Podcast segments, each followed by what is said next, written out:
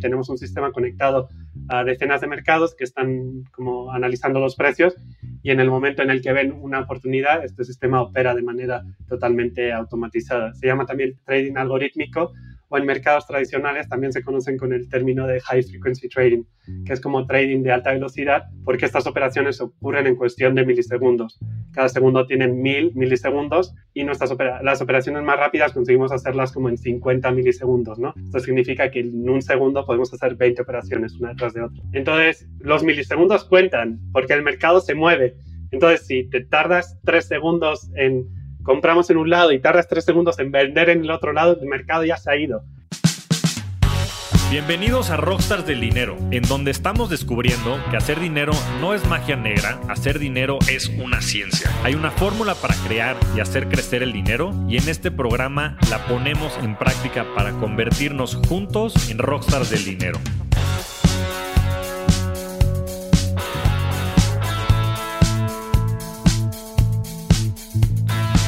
Bienvenidos a un nuevo episodio de Rockstars del Dinero. El día de hoy tenemos un invitado muy especial, alguien con el que compartí la semana pasada aquí en Miami, que fue Bitcoin Conference. Bienvenido, Josu. Muchas gracias, Javier. Un honor estar en tu podcast. Sí, qué bueno que, qué bueno que ya te animaste por fin a, a, darte una vuelta por acá. Va a ser una plática bien, bien interesante. Y quería que nos empezaras platicando ¿Cómo llegas a México, Josu? Que nos platiques un poquito de tu background y demás. Eres español y demás, pero llevas mucho tiempo viviendo en México. Ahora ya te has vuelto ciudadano del mundo con esto del trabajo remoto y que puedes ahora estar por donde sea. Pero platícanos un poco de, de dónde vienes, cómo llegas a México y de ahí empezamos si quieres la conversación. Buenísimo, claro. Yo estudié economía en la Universidad de Salamanca, en España. Terminé la carrera probablemente en uno de los peores momentos económicos de España. En 2012 estaba justo en medio de la crisis, Grecia a punto del default, España también se hablaba como del default.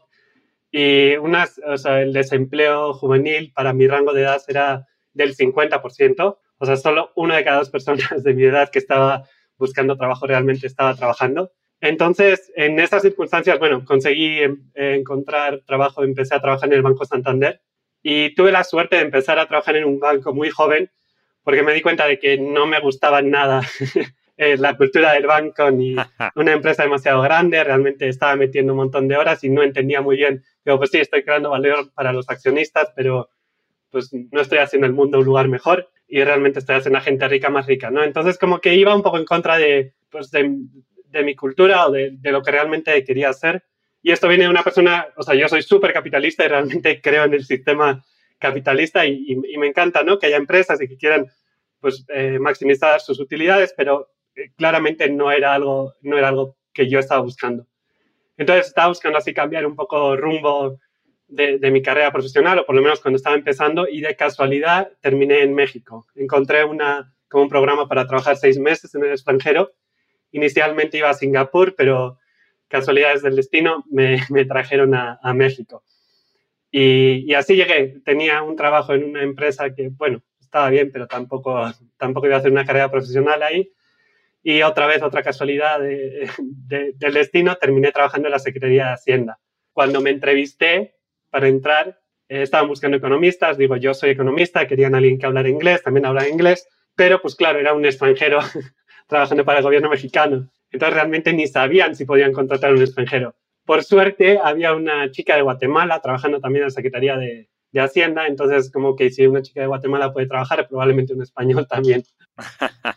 Y así empecé a trabajar en la, Secretaría de Hacienda. Ahí estuve tres años, estuve trabajando en la unidad de banca y valores y tuve la suerte de estar trabajando en la, en la ley FinTech, que fue la ley que terminó regulando pues, todas las empresas FinTech y también, pues teóricamente, todo el tema de activos virtuales. Digo teóricamente porque se le otorgó las facultades a Banco de México para regular el tema de activos virtuales y Banco de México pues decidió que mejor que mejor no. Sí, o poner una sana distancia entre el sistema financiero y los activos virtuales, ¿no? Como, como dijeron ellos en su, en su comunicado. Y por ahí estuvimos interactuando con todo el, el, tema de la ley FinTech. La verdad es que creo que o sea, se hizo un gran ejercicio, pues todo el equipo que en ese momento estaba en Hacienda, este, Narciso Campos, eh, Ricardo Acosta, quien tuvimos ya aquí en el programa, tú y, y una serie de, de, personas creo que muy talentosas que estuvieron apoyando, más todo el sector privado que también estuvo metido en esto. Ahora, ¿cuál, cuál fue tu conclusión de esta primera etapa que tuviste de en Hacienda, como dices, pues un poco sui generis que hayas terminado ahí siendo extranjero, sobre todo sobre la ley fintech y, cuáles son tus conclusiones hoy viéndolo en retrospectiva acerca de, todo el tema secundario que se ha emitido. ¿Cuál es, el, ¿Cuál es tu sentir de este primer esfuerzo y también de la, pues de la situación actual en la que estamos? Sí, pues la, la idea inicial y, por lo menos el espíritu inicial de, de, la ley fintech eh, era increíble, ¿no? Era, ok, es, este es un nuevo sector, eh, no existe regulación en casi ningún país del mundo, o la regulación que existe pues no, es completa, ¿no? Igual regulan por un lado crowdfunding, no regulan por otro lado lending, pero no hay lo que es un, marco regulatorio en casi ningún país del mundo, ¿no? Porque realmente empezamos a ver, eh, pues eso, un poco en derecho comparado, cómo estaban los otros países. Entonces la idea del secretario en aquel entonces, David Garay, era, vamos a sacar un, marco normativo que regule completamente todo el sector fintech y lo vamos a hacer bien. Entonces, eh, de hecho, antes de empezar a trabajar en la ley, hubo como un roadshow, una gira por Silicon Valley, en la que un equipo de la Secretaría de Hacienda y de, de la Comisión Bancaria se fueron a Silicon Valley, se reunieron tanto con fondos de inversión como con empresas fintech, porque pues, eh, obviamente detectamos que tan importante como, como las empresas fintech también es, eh, son los fondos de venture capital, ¿no? que, que son los que alimentan y permiten que estas empresas crezcan. Entonces, eh, eso fue como el inicio. Después de eso, se realizó una, una, reunión con, creo que fueron como 20 empresas fintech que estaban en, en, México. Entre ellos, obviamente, estaba Bitso, estaba Nalvo y en aquel entonces el ecosistema fintech era bastante más pequeño. Estamos hablando de 2016.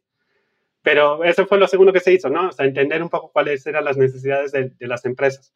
Y ya después de eso, pues sí, nos pusimos manos a la obra y empezamos a trabajar en la ley FinTech. Se trabajó de manera conjunta la Comisión Nacional Bancaria y, Hacienda. Del lado de la Comisión, pues había eh, varios eh, eh, vicepresidentes de la bancaria trabajando en la ley, como este Eduardo Flores, por ejemplo. Y, del lado de Hacienda estaba Narciso Campos, como comentas, liderando un poco los esfuerzos. Y, y, la verdad es que fue un periodo muy bonito. Trabajamos muchísimo, me acuerdo especialmente una junta que tuvimos como de 11 horas en la que estábamos revisando la ley y, había como muchas ganas, ¿no? De, hacer algo, de hacer algo interesante. Tristemente, Videgaray se salió de Hacienda antes de que consiguiera aprobar la ley y después de eso como que se cambió un poco, ¿no? O sea, el espíritu inicial de la ley y como que tomó otro rumbo. Banco de México se metió más en la ley, tomó más facultades y siento que al final la ley que se publicó pues mm, se quedó un poquito a medias. Entonces, hoy en día el sector fintech ha seguido creciendo porque tenía que crecer, pero la duda es un poco si ha crecido gracias a la ley fintech o si ha crecido a pesar de la ley fintech, ¿no? Y no, no me, queda, no me termina de quedar claro. Sí, porque, porque muchas de estas cosas se quedaron un poco a medias, ¿no? Sobre todo cuando se redactaron todas las leyes secundarias. ¿Son las leyes secundarias? Sí, primero se publicó la ley y después se otorgó eh, como entre 12 y 24 meses para emitir las leyes secundarias, sobre todo a la Comisión Nacional Bancaria, pero también está involucrado Banco de México. Y ahí fue sobre todo donde el tema de activos virtuales, pues se decidió que entiendo que pues no se, o sea, pues que no se autorizara ningún activo virtual para que, para que lo rigiera esta ley, ¿no? ¿Cuál fue específicamente lo... Lo, lo que pasó es más divertido aún, porque la ley especifica que el Banco de México tiene que emitir un listado con todos los activos virtuales que permiten operar a las entidades financieras. Después de que se aprobó la ley, las fintech ya se consideran entidades financieras y parte del sistema financiero. Y Banco de México sacó el listado y este listado contenía cero activos virtuales. Entonces tú puedes operar con todos los activos virtuales siempre y cuando estén en esa lista, pero esa lista no contiene ninguno. Entonces, eh, pues una entidad financiera en México por lo menos no puede vender ningún activo virtual en estos momentos. Claro. Y entonces lo que hacen muchas de las empresas, este, Bitso siendo una de ellas, es que tienen fintechs en, en, el país que los apoyan en temas de, de pagos, por ejemplo, ¿no? Para poder este, tener pues, dinero que entre, dinero que salga, pesos mexicanos en este sentido, que es lo que está regulado, y después la actividad del exchange o, o de, sí, de las criptomonedas en general la tienen otros países, ¿no? En este caso, Bitso lo tiene en Europa, y en fin, así, así es como funciona la, la mayoría de las empresas. Sí, así es. O sea, cada empresa más o menos encontró la forma de poder operar porque hay, hay una demanda, realmente las criptomonedas están respondiendo a una demanda de la sociedad y, y la gente quiere usarlos, ¿no? Entonces, un poco la estrategia de Banco de México me parece un poquito absurda porque es como que vamos a prohibirlo, no van a ser parte del sistema financiero, pero tampoco van a prohibirlo activamente, porque pues Bitso tiene 4 millones de usuarios ya y hay muchísimos usuarios de, criptomonedas en México. Entonces, obviamente no pueden prohibir, prohibir algo así, pero lo que está, la actitud del Banco de México es, ok, va a existir, va a existir como en un vacío legal o en un área medio gris y, lo que no queremos es que entren al sistema financiero. Sí, que con, con ello lo, lo, que están perdiendo es visibilidad, ¿no? O sea, podrían estar mucho más inmersos en todas las actividades y demás, este, como algunos otros países que han tomado pues mucho la delantera en estos términos. Sí, no solo visibilidad, creo que más importante protección al consumidor también. En este momento tenemos la suerte de tener a Bitso, que controla gran parte del mercado de criptomonedas en México y es una entidad que podemos confiar, ¿no? Y muy buena y realmente está guiándose por las mejores prácticas. Pero al no ser un, un tema regulado, pues estamos abiertos a que cualquier estafador pueda entrar al sistema y decir, pues somos tan buenos como Bitso, úsanos y, como no hay, no hay una entidad que lo esté regulando, pues eh, el consumidor realmente está bastante desprotegido. Entonces sí me parece un poco temeraria la actitud de, de Banco de México. Claro, tienes toda razón.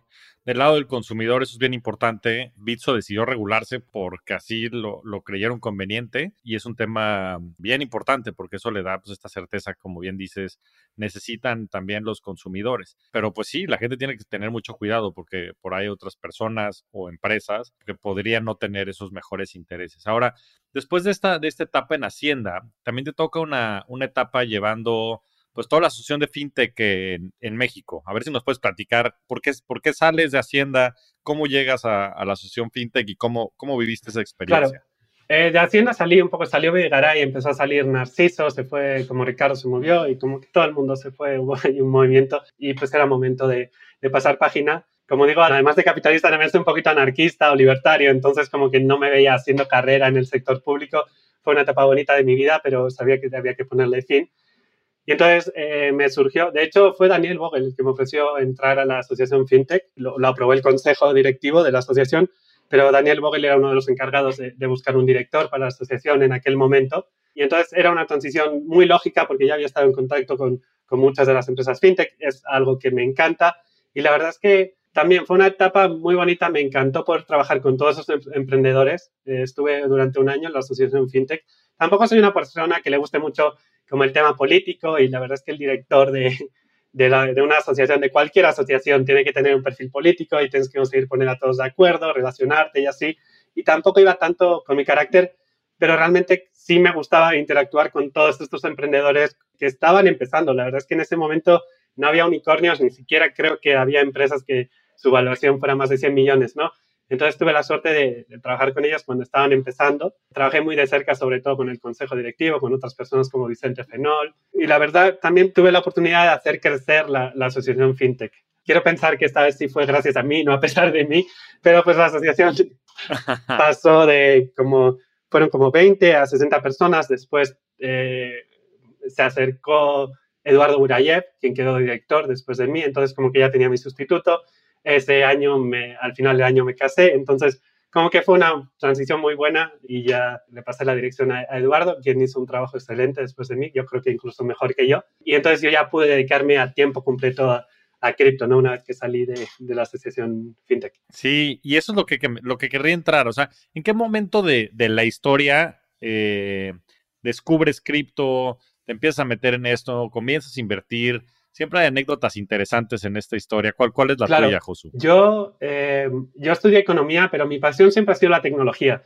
Programo un poquito, pero bueno, o sea, mi código nunca se ha usado en producción ni nunca se usará. Puedo prometer eso a mis accionistas y futuros inversionistas, pero es algo que me divierte. Entonces, como estudié economía y la tecnología, Bitcoin como que se cruza en medio, ¿no? Entonces me lo encontré bastante temprano. En 2011 me, tengo ahí los primeros mails, me registré en Mangox, aunque no compré nada, y andaba ya en los subreddits de, Bitcoin, y, me, fascinó la idea desde el principio. Algunas personas como que al principio no, no, termina de hacerles clic Bitcoin y les lleva un poquito de tiempo, a mí no, a mí me encantó. Mi único problema fue que mis conocimientos, creo que de, economía o de, de, programación no eran tantos, entonces me acuerdo que la primera vez que leí el Bitcoin, el white paper de Bitcoin, no entendí nada. O sea, creo que hasta la cuarta o quinta vez que leí el white paper, como que por fin entendí, o sea, todo lo que implicaba Bitcoin, ¿no? es, increíble como un, documento tan cortito de 8 o 9 páginas realmente puede contener tanta información o, ser tan revolucionario, ¿no? Entonces sí, hay que tener mucho conocimiento muy, transversal para llegar a entender las implicaciones de, de, este documento. Entonces, pues en 2011 descubrí Bitcoin, realmente no compré hasta más tarde. Y, o sea, con mi primer sueldo compré un par de Bitcoins y, y bueno, como todos, ¿no? O sea, nos hubiera gustado comprar más en un inicio, pero la verdad es que eso ya me, enganchó. También empecé como en 2000, en la subida de 2013, 2014, empecé a, hacer algo de trading. Ahí descubrí que no soy buen trader y que lo mejor era buy and hold. Entonces, eh, vamos, he estado más o menos como que desde entonces ya estaba buscando cómo meterme más a, a cripto, cómo estar más involucrado. En ese momento no había tantas empresas, tampoco me veía yo emprendiendo. Entonces, como que siempre era como algo secundario, es como, ok, en algún momento me quiero dedicar tiempo completo a, a cripto, pero pues no, no veía el momento. En 2017 descubrí el arbitraje y dije, bueno, esto sí puedo hacerlo, ¿no? Porque es trading, pero el arbitraje es trading sin riesgo. Básicamente estás encontrando dos mercados en los que Bitcoin está cotizando a distinto precio, entonces puedes comprar en un mercado barato y vender caro al momento en otro mercado. Entonces no tienes que tener una posición abierta durante una semana, no estás viendo que el precio suba o el precio baje, eh, realmente estás aprovechando estas ineficiencias del mercado. Y en 2017 fue gigante la oportunidad que hubo en, en México.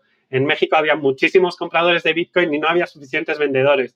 Entonces, si podías tener una cuenta en el extranjero, lo que podías hacer era vendías bitcoins en México, tenías pesos, los convertías a dólares y otra vez comprabas bitcoins en Bitstamp, en Coinbase, en, en exchanges extranjeros y los volvías a vender en México un poquito más caro. Entonces, eh, 2017 me fue, me fue bastante bien con eso, hice algo de dinero y decidí, ¿no? Que ya quiero dedicarme a esto a tiempo completo. Y en 2018, pues me junté con los que son mis socios ahora, con Moy, con Matt, con Mario. Y inicialmente yo estaba en, en un fondo de and Hold, que es el, el fondo de Moy, y Moy estaba con, con Matt y con Mario, pero estábamos compartiendo oficina. Como Moy estaba en, los dos, en las dos compañías, eh, al final terminamos compartiendo oficina y después de un año nos dimos cuenta que hacía más sentido que Moy se dedicara tiempo completo a su fondo y yo terminé pasándome con, con Matt y con Mario. Entonces, bueno, desde el principio estuvimos como, como bastante involucrados los dos fondos y, hubo como esa permuta a, los pocos meses. Sí, la verdad es que les ha, les ha ido súper bien y vamos a tener aquí a Moy también Casab en, en, unos episodios para que nos platique de todo lo que han estado haciendo en el otro fondo, pero platiquemos un poco de Sixtant. Eh, a ver si podemos entrar un poquito más en detalle de qué es lo que hacen y cuáles son las estrategias que tienes y que, y que le platiques también al equipo un poco los resultados y los retornos este, que, has hecho. Porque esto que dices, pues suena muy bien, ¿no? Y digo, me ha tocado a mí experimentarlo. Este, en 2017, cualquier persona que invertía en Bitso, yo creo que se da cuenta de estas ineficiencias. Tú querías ir a comprar bitcoins y de repente estaban 10% arriba de lo que estaba el precio en dólares y como que decías, ¿qué está pasando? Y lo que pasaba es que pues no había gente que estuviera haciendo estos arbitrajes, ¿no? Pero platícanos un poquito más, ¿por qué se dan estas ineficiencias de los arbitrajes? ¿Cómo nace la tesis de inversión de Sixtan? ¿Y qué es lo que han hecho en estos últimos años? Sí, sí, sí. Primero empiezo con una anécdota, porque eso que dices del 10% así es, estaba 10% más caro, pero hubo un día en el que estaba 40% más caro los bitcoins en México. Y ese día, o sea, eh, empecé a usar mis tarjetas de crédito, o sea, compré bitcoin. nunca compren bitcoin con tarjeta de crédito porque van a pagar como un 8 o 10% de, de comisiones. O sea, háganlo bien, hagan una transferencia bancaria a Bitso o ya a otro exchange y van a pagar menos de un 1% en comisiones. Pero si puedes vender Bitcoin 40% más caro, da igual que estés pagando un 10% de comisiones. Entonces, ese día sí, o sea, usé todas mis tarjetas de crédito, ya me quedé sin, sin nada de dinero porque estaba vendiendo todo, vendiendo Bitcoins 40% arriba en, en, en, México. Y las preguntas, ¿por qué se producen estas ineficiencias? ¿no? Pues eh, básicamente hay muchas razones, ¿no? O sea, eh, Hubo una diferencia de precio muy fuerte en Corea, por ejemplo, en 2017 también. En Corea se debe a controles de capital. Entonces no es tan fácil eh, mandar, eh, sacar wones coreanos, a convertirlos a dólares. Entonces puede haber una restricción del gobierno que no te permite convertir, igual que pasa en Argentina. En Brasil también es, es difícil. En México no tenemos eh, esa limitante, pero en 2017 el problema que había en México es que los eh, no había empresas que realmente estuvieran haciendo estos arbitrajes, que estuvieran moviendo suficiente dinero Entonces, la mayoría eran, eran usuarios y al final eh, es posible que los bancos te cierren la cuenta. Porque si pasas de pues, recibir tu sueldo en tu cuenta, de repente estoy moviendo, pues no sé, 100 mil pesos al día o 200 mil pesos al día porque los estoy convirtiendo a dólares después y volver, volviendo a, enviarlos, eh, pues con esa situación los bancos como que se asustan, empiezan a saltar los focos rojos y te cierran la cuenta, ¿no? Entonces, es importante tener toda esa infraestructura que en 2017 no, no existía. Creo que hoy en día ya Bitso ya tienen lo que se, llaman market makers en inglés o formadores de mercado, entonces los, los mercados de Bitso están ya mucho más correlacionados con los mercados internacionales y realmente ahora vas a Bitso y precios más o menos el precio internacional. Y entonces las oportunidades eh, han cambiado un poquito, los mercados están volviendo más sofisticados, también hay más capital, cuanto más capital haya en el sistema, menos probable es que haya estas oportunidades. Y un poquito es gracias a compañías como Sixtan, ¿no? Eso, es lo que vimos, esa es la oportunidad que vimos. En 2017 es como que estas ineficiencias son enormes, creo que hay eh, forma, deberíamos crear una compañía que aproveche estas ineficiencias y hacerlo de manera más profesional, ¿no? Ya tener nuestra cuenta de banco, tener nuestras relaciones con los bancos para que si mandamos, pues no 100 mil, si mandamos un millón de pesos o 10 millones de pesos en un día a la cuenta de banco, las personas del banco entiendan realmente que no hay riesgo, entiendan lo que estamos haciendo y nos permitan hacer estas operaciones. Y entonces eso, nos juntamos con, con la idea de, hacer exclusivamente arbitraje. Eh, empezamos con nuestro dinero, juntamos nuestro dinero y dijimos, bueno, vamos a empezar a, hacer operaciones de arbitraje o eh, operaciones neutrales al mercado. Con esto me refiero a que son, eh, operamos exclusivamente estrategias que son neutrales al mercado, es decir, que no tomamos dirección, no estamos apostando que el mercado va a subir o el mercado va a bajar. Eh, nosotros simplemente vemos estas diferencias de precios entre un mercado y otro y las aprovechamos. Y la forma en la que lo hacemos tampoco lo hacemos manual. Eh, Matt, mi socio, es programador y entonces tenemos un equipo de, de programadores que son los que mantienen el sistema y tenemos un sistema conectado a decenas de mercados que están como analizando los precios y en el momento en el que ven una oportunidad, este sistema opera de manera totalmente automatizada. Se llama también trading algorítmico o en mercados tradicionales también se conocen con el término de high frequency trading, que es como trading de alta velocidad, porque estas operaciones ocurren en cuestión de milisegundos. Cada segundo tiene mil milisegundos y nuestras las operaciones más rápidas conseguimos hacerlas como en 50 milisegundos, ¿no? Esto significa que en un segundo podemos hacer 20 operaciones una detrás de otra. Realmente podemos hacer más y estamos haciendo más operaciones porque lo que hacemos es paralelizar todos estos procesos. Entonces podemos estar vendiendo en un lado, comprando en otro y... Sí, es, es bien interesante lo que están haciendo y más porque, como dices, eh, son, son neutrales, ¿no? Entonces, al final del día, si ustedes tienen denominación, por ejemplo, con sus inversionistas en pesos, en bitcoins o lo que sean, ustedes pueden ofrecer retornos sobre eso, ¿no? No tienen que, eh, digamos, eh, pues sí, como decías, apostarle a que el bitcoin, ether o alguna de las criptomonedas siquiera vaya a subir, sino los retornos ustedes están generando, los, generan en dólares, porque si de un lado están comprando bitcoins porque el precio está barato, del otro lado lo están vendiendo porque encontraron esa ineficiencia en esos dos mercados en lo particular, ¿correcto? Correcto, sí, nuestro perfil de retorno se parece más al de un bono que al de una acción o al de una criptomoneda. Digo el perfil de retorno, el perfil de riesgo es un poquito distinto al de un bono y no quiero decir que garantizamos retorno ni, ni nada parecido, ¿no? Pero el perfil de retorno se parece porque al tener estrategias neutrales al mercado, nunca tenemos pérdidas. Entonces, nunca, no había ningún momento, hacemos el PNL o el retorno lo calculamos de manera mensual y no hemos tenido ningún mes de pérdidas. Y esto se debe a que nuestras estrategias no están tomando ningún tipo de riesgo de mercado. Entonces, tenemos riesgos que puede ser, como estamos conectados a exchanges y estamos operando, a veces los que han operado mucho en exchanges sabrán que en momentos de alta volatilidad los exchanges se caen, dejan de responder y eso nos afecta bastante a nosotros porque estamos poniendo cientos de órdenes al, al minuto en distintos exchanges. Entonces, existen algunos tipos de riesgos, pero lo que es nuestro perfil de retorno, mes a mes regresamos retornos positivos y es muy raro que demos retornos negativos. Esto también nos limita un poco como el, el upside o el retorno máximo que podemos dar, ¿no? O sea, pues invertiste el año pasado en Solana o en Avalanche o en Luna, pues sí, tus retornos fueron de, no sé, como 100x, ¿no? Nosotros no vamos a dar retornos de 100x porque también nuestra, eh, si, si compraste Solana a 200, pues ya estás 50% abajo. Es, esas caídas de esas pérdidas no van a ocurrir con nosotros, pero las subidas están limitadas.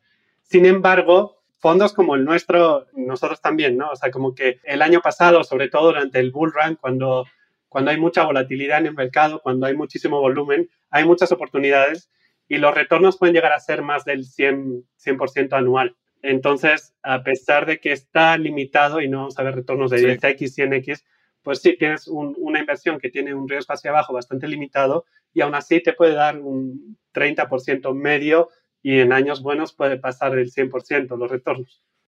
Sí, sí, que eso es lo que es este, bien interesante, ¿no? Como dices, es difícil que tengan pérdidas porque básicamente ustedes están, digamos que leyendo los mercados. Entonces, digo, para que se den una idea aquí toda la audiencia, ellos están conectados. ¿A cuántos exchanges están conectados? su más o menos. Unos 10, depende un poquito si vemos estrategias, pero unos 10. A 10 exchanges y estos son los más grandes del mundo que tienen, pues, este, cientos de pares, o sea, están este, pues, en, todo, ¿no? Nada más este, stablecoins contra Bitcoin, contra Ether, este, en fin, ¿no? Entonces están conectados a múltiples eh, exchanges con múltiples pares o, monedas.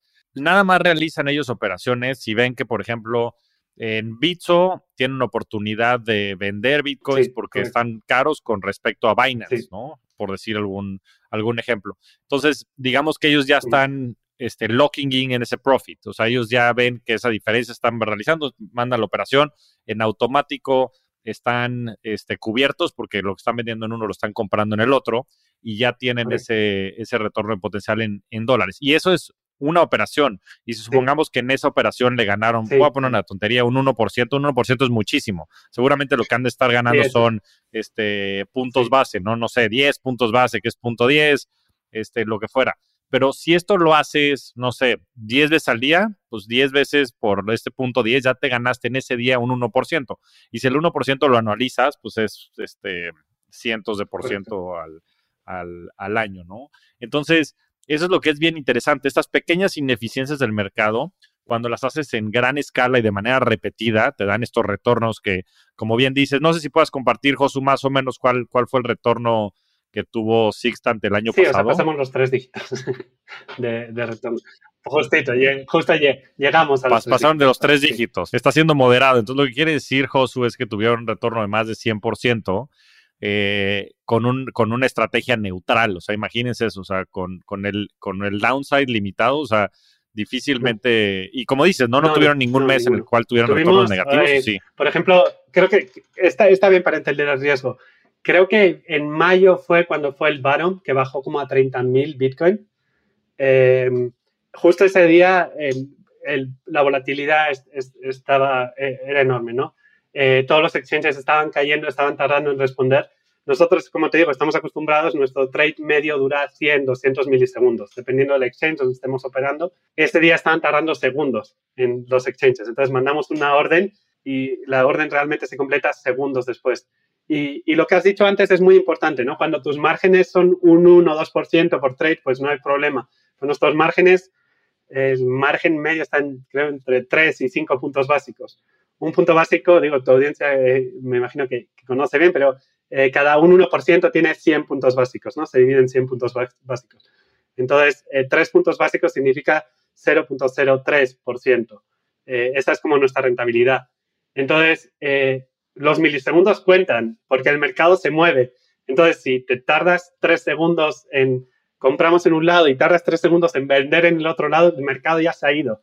Entonces, esos tres puntos básicos que esperaban ganar se convierten en una pérdida de 15 puntos básicos. Entonces, ese día era un desastre. Realmente los spreads se abrieron. Que se abran los spreads significa que el precio de compra y el precio de venta se separaron mucho. Entonces, había gente dispuesta a comprar Bitcoin a 29.000 y a vender a 31.000, cuando normalmente el spread suele ser 29.999 ¿no? y, y, y, 30.000. Entonces, había muchas oportunidades, estábamos operando, pero era muy riesgoso porque los exchanges o tardaban en procesar o directamente dejaban de responder. Entonces, eh, nuestro, tuvimos la mala suerte de que el sistema crasheó porque los exchanges no estaban respondiendo, no podíamos reconectarnos. En el peor momento vendimos, entonces vendimos en el bottom, rebotó el mercado y perdimos como 150 mil dólares en los que nos volvíamos a reconectar a los mercados y entendíamos cuál era nuestra posición. Bueno, en lo que el, el, sistema obtenía como que esta es la posición. Entonces, como digo, ese día fue muy bueno y de esos 150 mil de pérdida conseguimos recuperar 100 mil y cerramos el día solo con 50 mil de pérdida. Pero esos son los momentos donde nosotros podemos perder dinero y donde otros market makers también pierden dinero. El fondos como el nuestro, incluso nosotros, esos días a veces te sales del mercado o por lo menos empiezas a ser como mucho más inteligente, ciertas estrategias las directamente las apagas y mandas el capital a estrategias que pueden ser más rentables en estas situaciones. Ya, pues sí, porque como bien dices, es, es un riesgo técnico, ¿no? O sea, la estrategia está diseñada para que siempre que operen ganen, digamos. Nada más si hay un tema tecnológico detrás o algo que haga que, justo no puedan estar operando en los precios que están leyendo los algoritmos, es donde vienen los riesgos. Pero como dices, también se pueden tomar estas decisiones discrecionales de, oye, vamos a pagar estos algoritmos o, de plano, oye, ¿sabes qué? Está muy inestable todo, hay mucha volatilidad, pues mejor hoy no operamos, punto, ¿no? Es lo que hicimos en mayo de 2020, eh, perdón, en marzo de 2020 con el super crash y estábamos, teníamos ahí una, alguna posición en BitMEX y, y, realmente en 2020, no, en marzo de 2020 no estábamos tan preparados para operar como, como en 2021, ¿no? Entonces sí decidimos, es como que hay muchísimas oportunidades, pero lo mejor que podemos hacer eh, es, tapar el sistema. En ese momento éramos Matt y yo solo en la compañía, ahora ya somos siete personas.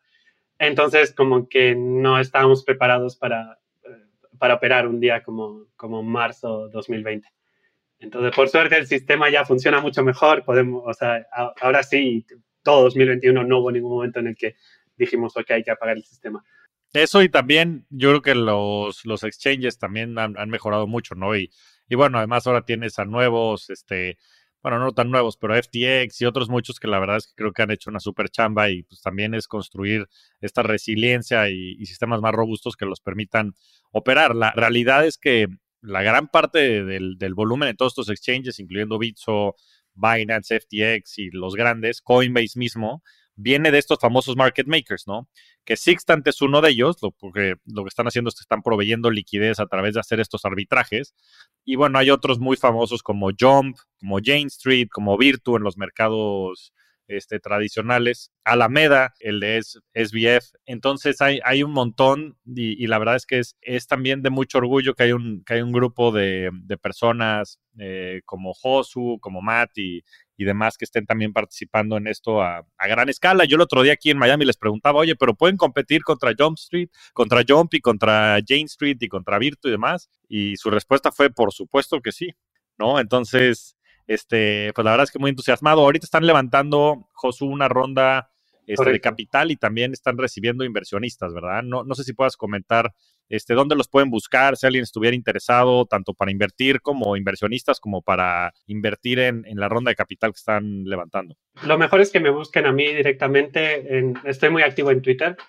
Entonces, eh, me pueden escribir por Twitter. También tenemos nuestra página, sextant.io, y ahí hay un, un mail de contacto. Pero si quieren escribirme a mí directamente, eh, eh, está perfecto. Y sí, como dices, eh, em, digo, estamos manejando em, lo que es la parte de market making y lo que es el, operador del fondo como pues más o menos como una startup, ¿no? Entonces, pues también en ciertos momentos hemos salido a buscar capital. Tenemos un inversionista, Armando Curoda, que entró muy temprano y la verdad es que nos ayuda muchísimo. Entonces, pues sí, si quieren acercarse y también conocer más de, pues de lo que hacemos y todo eso, adelante. A mí me encanta hablar de, cripto, hablar de, trading, de market making, entonces, eh, y también estamos contratando, muy importante. Exacto, también, también que se apunten, seguramente por ahí habrá alguien interesado de los que escucha el podcast. Tu, tu handle en, Twitter, ¿cuál es, Josu? Es eh, Josu San Martín, mi nombre y mi apellido. Y no hay muchos Josus en Twitter, entonces si ponen Josu Twitter Crypto, seguro por ahí salgo también.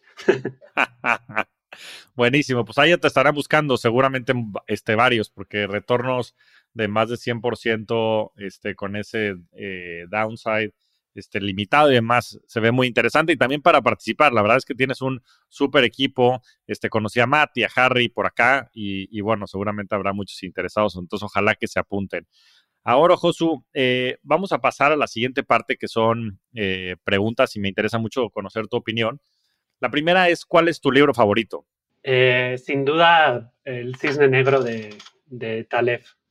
Me encontré este libro en, en 2010, creo que fue, estaba estudiando economía y casi me hace dejar la carrera de economía. Por lo menos me abrió los ojos y, me hizo ver que, pues, eh, sí, economía es menos ciencia de lo que pensaba.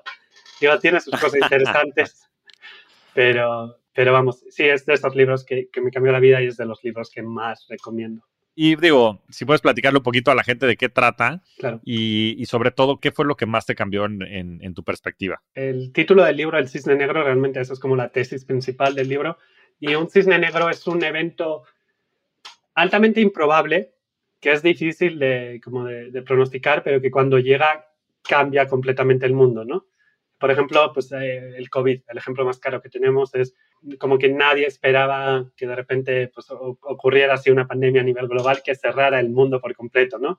Y cuando digo nadie es entre comillas porque obviamente eh, Taleb era el, el autor del libro, era uno de los que hablaba que una pandemia, o sea, que tuviéramos cuidado con una pandemia, que el mundo estaba muy interconectado y como llegara una pandemia, pues iba a causar estragos. Entonces, eh, pues eh, no, no es como, ok, eh, la crisis financiera de, 2000, de 2008, ¿no? También hubo gente que la pronosticó, pero en general la sociedad está como ciega ante estos cisnes negros. Entonces, eh, eh, eso es un poco la, la tesis principal del libro, que llegan estos cisnes negros y son los que cambian la historia lo que realmente, pues, eventos muy importantes. Sí, y bueno, que, que, como dices, qué gran analogía con lo que ha estado pasando ahorita, sobre todo con el tema de COVID, que vino a cambiar tantas cosas, ¿no? Y a, este, para bien y para mal, ¿no? Sí, sí, sí. Entonces, es un libro bien importante porque, como dices, de repente la estadística y hay algunas otras, eh, pues sí, herramientas que te dan como mucha certeza para ciertos eventos, pero siempre hay estos eventos altamente improbables que suceden, que cambian todo. Entonces, es un buen, es un librazo, este, Taleb, yo creo que tiene ese, el de Skin in the Game, Sí.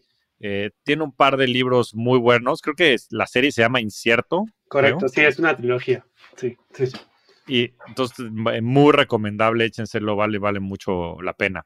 Ah, el siguiente es podcast. ¿Cuál es tu podcast favorito, Josu? Me encanta Conversations with Tyler Cowen. Es un Ok. programa de, de entrevistas. Tyler Cowen es, él se considera, vamos, bueno, no sé si él se considera, tiene un, un- un blog también, Marginal Revolution, y él se considera como rationalist, que sería como racionalista, que es este tipo de personas que, pues, la idea de los racionalistas es eso, ¿no? Guiarse un poco por la razón y tomar decisiones como, pues, más con la mente que, que- con el corazón y bien pensadas, viendo como las probabilidades y tratando, está muy cerca de los utilitaristas, entonces tratando de maximizar la utilidad.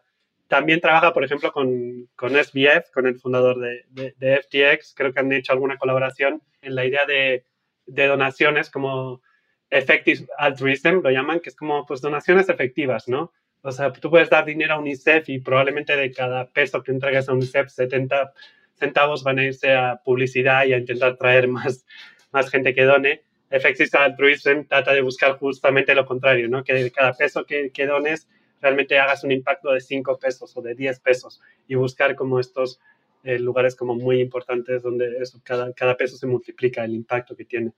Entonces, eh, bueno, es eso y entonces en sus entrevistas realmente pues trata de buscar a gente que no, no son tan famosos, no es como Joe Rogan que lleva su programa, pues gente que ya es muy famosa normalmente. Tyler Cohen trata de buscar gente que ha generado un impacto fuerte y, y, y que igual no son tan conocidos o no son tan mainstream, ¿no? Por ejemplo, o sea, llegó, en, entrevistó a Vitalik, por ejemplo, que está bastante padre ese podcast, y también entrevistó hace poco a, a Sam, a, a Sam Backman, SBF.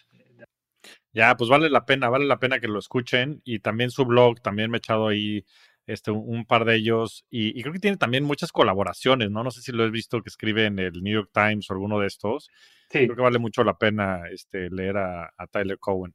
Sí, sí, eh, ¿Cómo se ve tu portafolio de inversiones, Josu? De todo lo que tienes de Investable Assets, líquido, sí. digamos, ¿en, ¿en, qué lo tienes invertido? Proporcionalmente, si dijeras del 100%, ¿cómo se ve? Eh, acabo de comprarme un DEPA, que creo que es la peor inversión que he hecho en mi vida.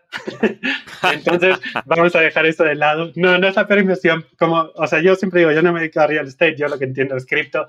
Entonces, eh, lo del DEPA ha sido un poquito, pues queríamos en ese momento como pues con mi familia, con mi esposa, queríamos eh, ya como un poco de estabilidad y compramos un DEPA. Entonces vamos a ignorar esto, vamos a pensar que no existe y tuve que comprarlo por obligación casi casi. Y entonces lo, lo, que es mi portafolio líquido, por lo menos lo, lo que veo como, como inversión, que en la que estoy buscando retornos, está todo en cripto. No, no, tengo, no tengo nada de, de fiat. Y de este portafolio de cripto, la verdad es que la mayoría, como dos tercios es, es Bitcoin y un tercio es Ethereum. Eh, no sé si, digo, hace unos años me consideraba un poquito más maximalista. La verdad es que me encanta la propuesta de valor de Bitcoin y sí creo que la, función de Bitcoin como colateral y un poco la función como, pues sí, reemplazar al, como el patrón Bitcoin, ¿no? Eh, sé que hay un libro por ahí que se llama El patrón Bitcoin, no me gusta nada, creo que eh, llega a la conclusión correcta, pero usando el método incorrecto y usando como las razones incorrectas. Entonces no, no quiero recomendar ese libro, pero creo que, como digo, la conclusión del patrón Bitcoin, como que todo el mundo se suba a Bitcoin y usen Bitcoin para intercambiar como colateral, comunidad de cuenta, creo que eso podría llegar y es un poquito por, lo que está, es un poco por, convicción, ¿no? Ethereum, pues también es una moneda que, que cada vez me ha ido gustando más.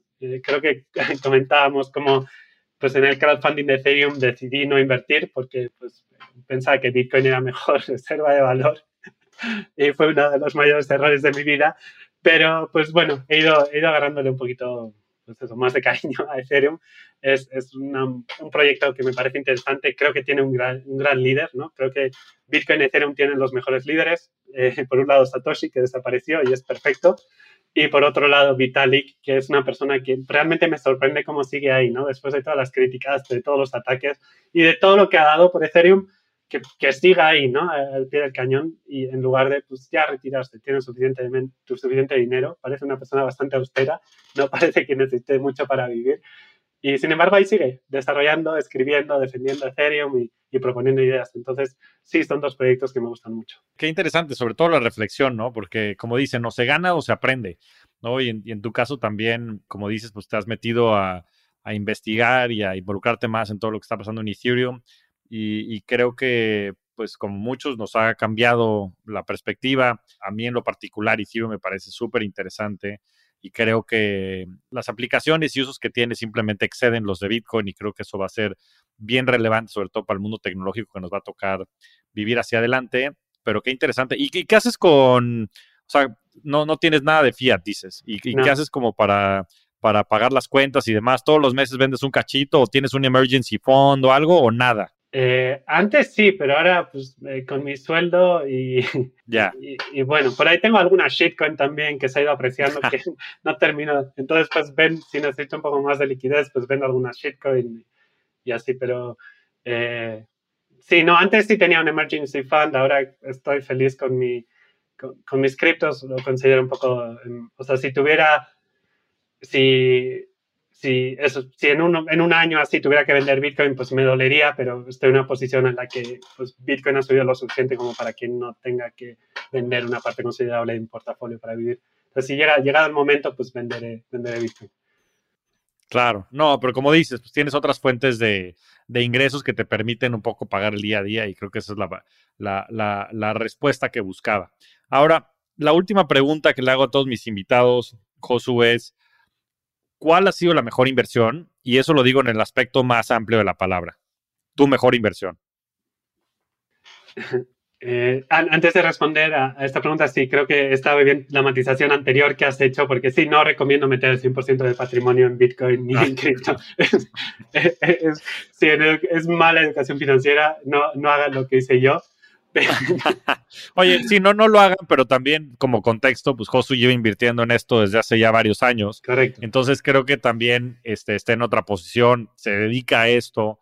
Eh, a ver, nada de lo que estamos diciendo en este podcast es investment advice o consejo de inversión. No estamos capacitados para hacerlo. Pero, pero bueno, creo que la perspectiva de Josu y la convicción que tiene es lo que yo resaltaría de esa parte. Así es, sí, sí, sí quizá demasiada convicción, pero bueno, hasta ahora he tenido suerte. Y, respecto a la inversión más valiosa, eh, creo que un consejo que no se escucha suficiente, y es como lo, escuché en algún podcast y creo que lo ha repetido Tyler Cohen, es marry well o cásate bien, ¿no? O sea, encuentra a esa persona para compartir tu vida, porque vas a compartir el, resto de tu vida con esa persona. Y idealmente, bueno, idealmente vas a compartir el resto de tu vida, ¿no? Si lo haces bien, así va a ser.